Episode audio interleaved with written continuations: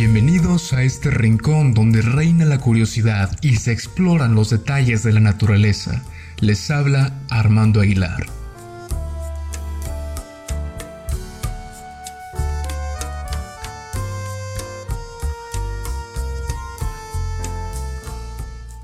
El lenguaje es una forma de expresión de la conciencia, una herramienta que transforma, crea y destruye constantemente el mundo que nos rodea, una vía para liberar y exteriorizar los más profundos sentimientos y dar rienda suelta a nuestra creatividad.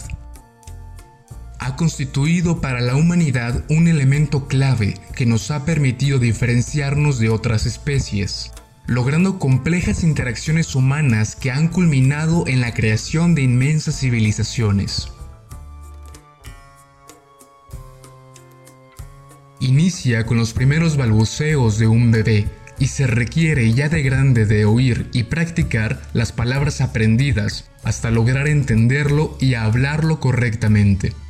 Por eso, aquel que nace sordo nunca podrá articular fluidamente algún idioma, aun cuando pueda entenderlo perfectamente si lo lee.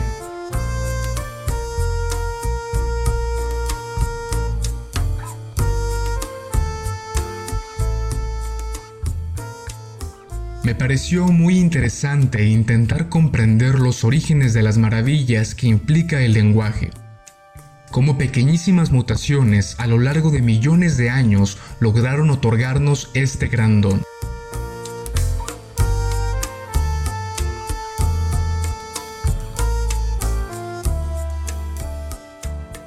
Eran los años 90 y empezó a llamar la atención de los científicos una familia británica de origen pakistaní, pues la mitad de sus miembros padecían una maldición genética, la dispraxia verbal del desarrollo, llevándola consigo al menos tres generaciones.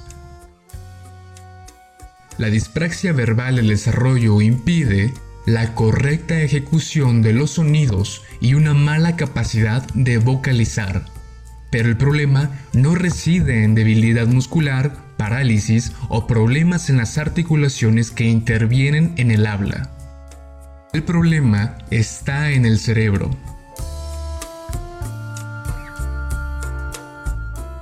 Debido a un problema en el desarrollo de las conexiones neuronales destinadas al control y ejecución del habla tienen problemas para decir lo que quieren decir. Esto es que saben lo que quieren decir y cómo quieren decirlo, pero el problema está en que el cableado que conecta esa intención está estropeado en las personas que padecen esta dispraxia.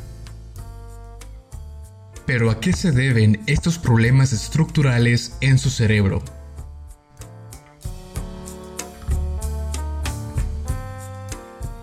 El problema parecía residir en el cromosoma número 7.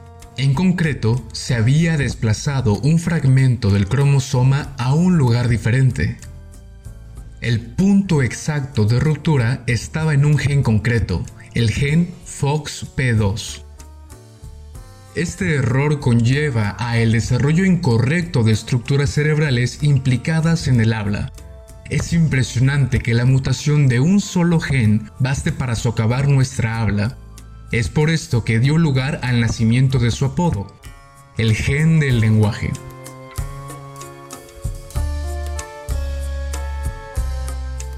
Eso sí, aunque el gen FOXP2 no es exclusivo de los humanos, puesto que se presenta en una multitud de especies, esto no significa que el gen sea igual en todas las especies.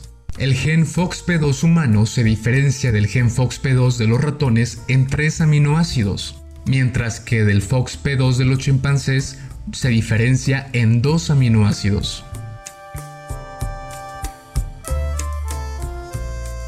Aunque el gen FOXP2 no parezca ser capaz de dar cuenta completamente de nuestra capacidad para comunicarnos a través del lenguaje, sí parece una parte fundamental de la misma.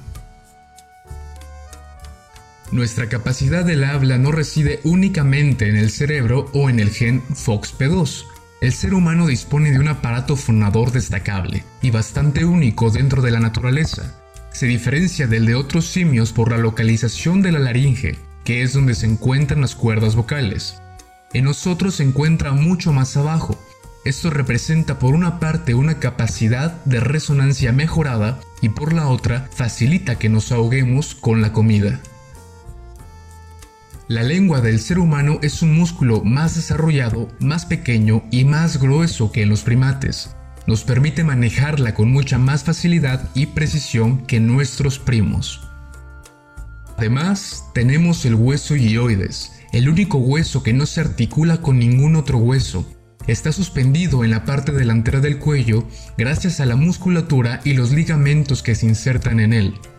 Muchos investigadores creen que en el hueso hioides reside el nacimiento del habla para los humanos, pues brinda un punto de anclaje para los músculos de la lengua y la boca, así como para la faringe, la epiglotis y la laringe, y que si nuestros huesos yoides con su forma específica y en el lugar exacto, funcionando junto a una laringe que ha descendido, los sonidos que seríamos capaces de emitir se parecerían en gran medida a los sonidos que emiten los chimpancés.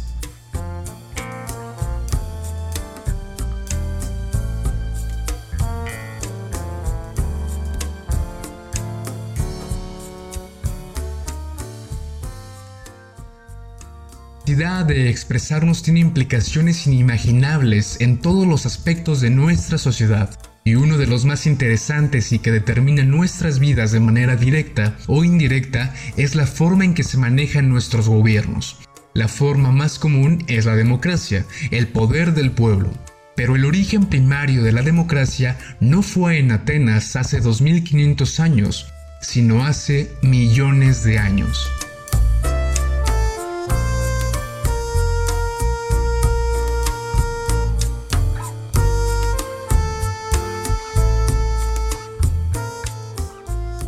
Los biólogos han investigado la forma en que los animales deciden, por ejemplo, en qué dirección se desplazarán cuando salen de paseo en grupo. Los 10 o 20 monos no pueden tirar cada uno por su lado, porque entonces el grupo no tardaría en disolverse. Entonces, ¿cómo hacen para tomar una decisión? Bueno, el grupo suele ponerse en movimiento cuando uno de los animales, después de recorrer una distancia de varios metros, por ejemplo, en dirección a una fuente de alimentos, se detiene por un instante y se queda mirando al resto.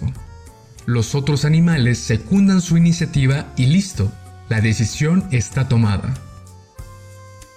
¿Qué pasaría cuando dos animales con dos motivaciones distintas parten en dirección contraria? Uno busca algo de comer en una dirección y el otro algo con que divertirse en otra dirección. ¿Qué sucede en este caso? Cada uno de los primates cuenta con una tandada de seguidores. Algunos se acercarán a los alimentos y otros se sumarán a la diversión. Pero, ¿qué pasaría si en lugar de dos iniciadores llegase a haber tres o cuatro a lo mejor, el grupo se desintegraría por completo.